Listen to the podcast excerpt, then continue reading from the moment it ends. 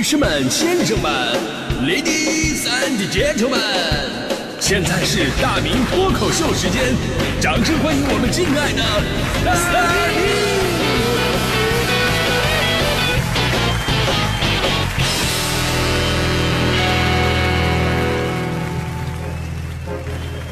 好，欢迎今天的大明脱口秀，我是大明。哎呀，这个咱们的脱口秀今天终于开始更新了，真的真的，这假放的我自己都有点不好意思了。就是从二零零七年到现在，我拖了十三年了，就几乎很少有这么长时间没有更新脱口秀的时候。真的，我昨天还算了一下，上一次就是这么长时间没更新，还是在今年，对。好像也没多远，是吧？所以今天到底发生了什么哈？当然都是有原因的啊，一个是放假的原因，另外一个呢也是饥饿营销，对吧？饥饿营销，毕竟物以稀为贵，对不对？少做点，说不定我们的粉丝们会更热烈反应。而从今天的微信平台上反应来看，显然们粉丝都已经饿死了。所以今天呢，我必须放一个起死回生的大招，拿出我一个压箱底的技能。今天我来教各位怎么结婚，这个真的太重要了。结婚呢是人一辈子的大事儿啊，人生有几万个日子，但是印象最深刻的一定只有两个，啊，洞房花烛和金榜题名嘛，对吧？正所谓谁娶了多愁善感的你，谁安慰爱哭的你，谁把你的长发盘起，谁就是婚礼造型师。啊、而我呢，作为中国资深的婚礼司仪，多少次我在台上，我以第三者的身份。啊，不是不是，那那个，我的意思是我我作为全场留离离这个新郎新娘最近的那个人，我更加的对每一场的婚礼环节设计，包括新人的情感表达，都有着自己独到的见解。真的，这个结婚呢是人之一生最幸福的事儿，可能啊从很早就开始为了这一天开始筹备了。对于我们自己来说，这绝对比奥运会还重要。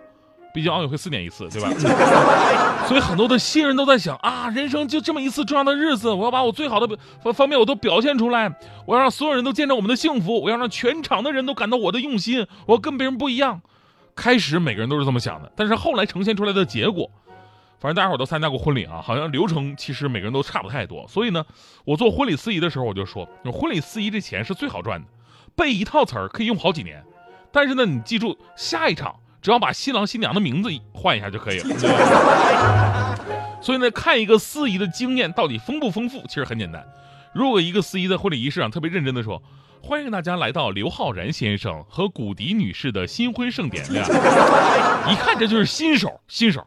老油条一般都这么说：“欢迎大家来到新郎和新娘的新婚盛典。”你这么说，你肯定念不错名字，是吧？说句题外话，上面这个无聊的包袱是大迪非要让我加上的，所以问题来了啊，为什么新人之前很有想法，但是到最后都千篇一律了呢？我这我说一个案例吧，就是我有一朋友啊，他想呢自己的婚礼跟别人的不一样，然后之前也看了好多啊，包括咱们在节目里说过那些什么三 D 全息效果打在新娘的婚纱上，制造一个瀑布飞泻流向全场的一个奇观，还有什么把现场布置成原始森林效果的精灵婚礼。感觉结婚的俩人像是这个亚当跟夏娃一样，是吧？还 有这个背景 LED 大屏幕配合新娘出场，新娘走到中间，然后后边扇起都是大翅膀，还有中间巨型的灯球突然打开，空中洒下无数花瓣啊！幸好这个时候还没上菜，我跟你说，这些这设计啊，他都看了，但觉得还是不行啊，觉得不够创意，又开始研究这个旅行结婚，然后说什么仪式一定要在水下办，穿那种潜水衣深潜。然后把戒指提前卡在下面的一个岩石缝里边，然后呢潜下去拿戒指拥抱，然后旁边让这个潜水教练在那边拍照啊、拍视频什么的。我跟他说，你潜水结婚这个方法真的挺好的啊，这样的话可以时时刻刻提醒你们，就是从这一刻开始，你们就要学会忍气吞声了。这个，那他后来到底是怎么结的婚呢？到底是上天还是入地？是爬山还是闹海的呢？作为伴郎啊，我真的是我全程见证了。他们最后呢，在老家找到了一家五星级酒店，请了八十多桌，认识不认识都来了。然后呢，婚礼一套玩意儿结束之后啊，俩人在酒店房间里边数了一宿的红包。我在旁边拿着点钞机见证的嘛。所以这就是大多数人新人婚礼的一个心路历程，就奇思妙想的开始，稀里糊涂的结束。每个人都想让自己的婚礼跟别人不一样，但是每个人都很忙，忙着忙着就厌烦了。结果大多数婚礼变最后都变成一样的了，所以呢，有过来人会说啊，终有一天你将明了，你满怀期待的婚礼现场，你精心组织的求爱宣言，你以为那一刻是神圣的一刻，其实大家伙都只是希望快点开席，吃完走人。所以呢，婚礼逐渐的模式化，到底是哪里出现了问题了呢？作为一个资深的婚礼司仪，我总结一下，其实呢，不在于你在哪儿结婚啊，你的方式有多花，而是你在台上你所表达的是不是你的真心。很多婚礼啊，让人麻木的问题不是在于它老套的流程，而是你在这个老套的流程过程当中，你像机器人一样啊，回答着非常重复的答案。我今天给大家伙捋一下，就比方说最开始这个婚车接送，我真的很不明白为什么结婚要租婚车，什么一排劳斯莱斯、法拉利开路，然后后面奔驰、宝马、奥迪跟一路，然后呢绕城一周，这个事儿就很奇怪。首先一看，哎，就知道这车肯定不是你的，对吧？所以你应该租一个跟你接近一点的车。所以呢，你你因此并没有达到一个炫耀的目的，而大马路上人家呢看到了以后呢，也不知道你是谁，然后你租一辆车还挺贵，你还不如多加个硬菜，对吧？我参加婚礼到现在，能让我记住那几个都是菜跟别人不一样，我才记住的。而且借车呀，浪费人情，真的。强哥那天要跟我换一天车，说我开宝马啊，让我跟他换一天。呃，他把他的车借我，他开我的车。我说你开我车干啥呀？他说他朋友结婚，他帮忙跑个婚车。我说这点人情一天天全都浪费这没意义的事儿上了，但是他提提要求了，我没办法，我就借他了。我说那你把你车钥匙给我呀，结果他给了我一张公交卡。大哥你没车呀你？那这还不是婚礼仪式啊，这只是之前的一个过场。婚礼仪式上好多环节都特别的别扭，这劲儿使的不对。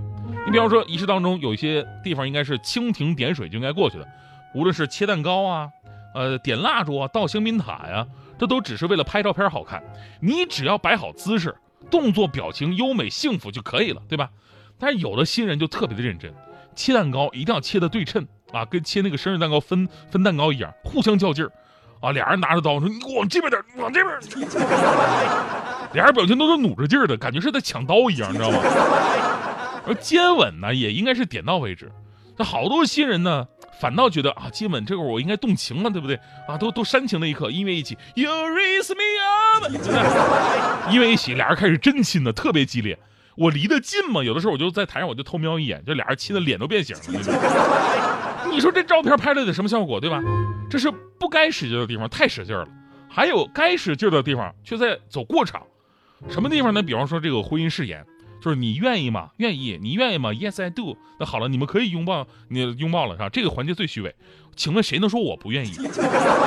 你这不是废话吗？对吧？人家费了那么长时间花前月下，又花了那么多人力物力物力，是不是把这是什么亲朋好友都请过来参加你的婚礼？然后你问我愿不愿意？那还有那种新娘都已经怀孕了，奉子成婚，然后这时候你上来问你愿意吗？你废话，人不愿意行吗？最关键的是什么？你考没考虑到？其实人家证早就领完了，今天就是办个酒席而已。你不愿意也不好使。所以最后我们认真讨论一下，婚礼到底是什么样的？没错，它本身就是个仪式感。虽然你知道啥用都没有，但是你还是会掏钱买结婚用的钻戒。虽然你知道这辈子也不会看几次，但是你还是会掏钱拍了所谓的结婚纪念册。虽然你知道除了浪费钱以外，就只有让自己累得半死，但是你还是按照父母的意愿办了婚礼。看似没有用。而它又是你人生当中最重要的日子，也不能盲目的过去。所以我真的建议，在婚礼上啊，哪怕是千篇一律的环节，也得说一些真心的话，准备很久的话，藏在心里的话。人都是情感动物，只有真心话，才能够让旁边的人找到共鸣。呃，我作为司仪也好，作为观众也罢，我参加过那么多婚礼，真正把我感动的热泪盈眶的婚礼，是当年我参加我高中班主任的婚礼。就是那会儿我就工作了啊，然后有几个同学跟我说啊，这个咱们高中班主任要结婚了，我们一起去随个礼吧。然后我就去了。那次仪式上的婚礼誓言环节啊，就不是你愿意我愿意那一那套词儿了，而是新娘呢深情款款的朗读了我们班主任当年给她写的一封情书。正是这封情书让新娘爱上了他，然后这个情书就他一直保留到现在。呃，纸张啊都已经发黄了，字字都是青春年少的懵懂与美好。当时我听到第一句，我就开始流眼泪啊！到最后的时候，我都快哭抽了。我旁边同学还问我呢，说：“大明啊，你你别这样，你确实很感动，但是你至于这么感动吗？” 我跟他说：“我说你们懂啥呀？这封情书啊，就是当年咱们班主任没收我的那封啊！他借花献佛不说，完了我还给人来送钱来了。”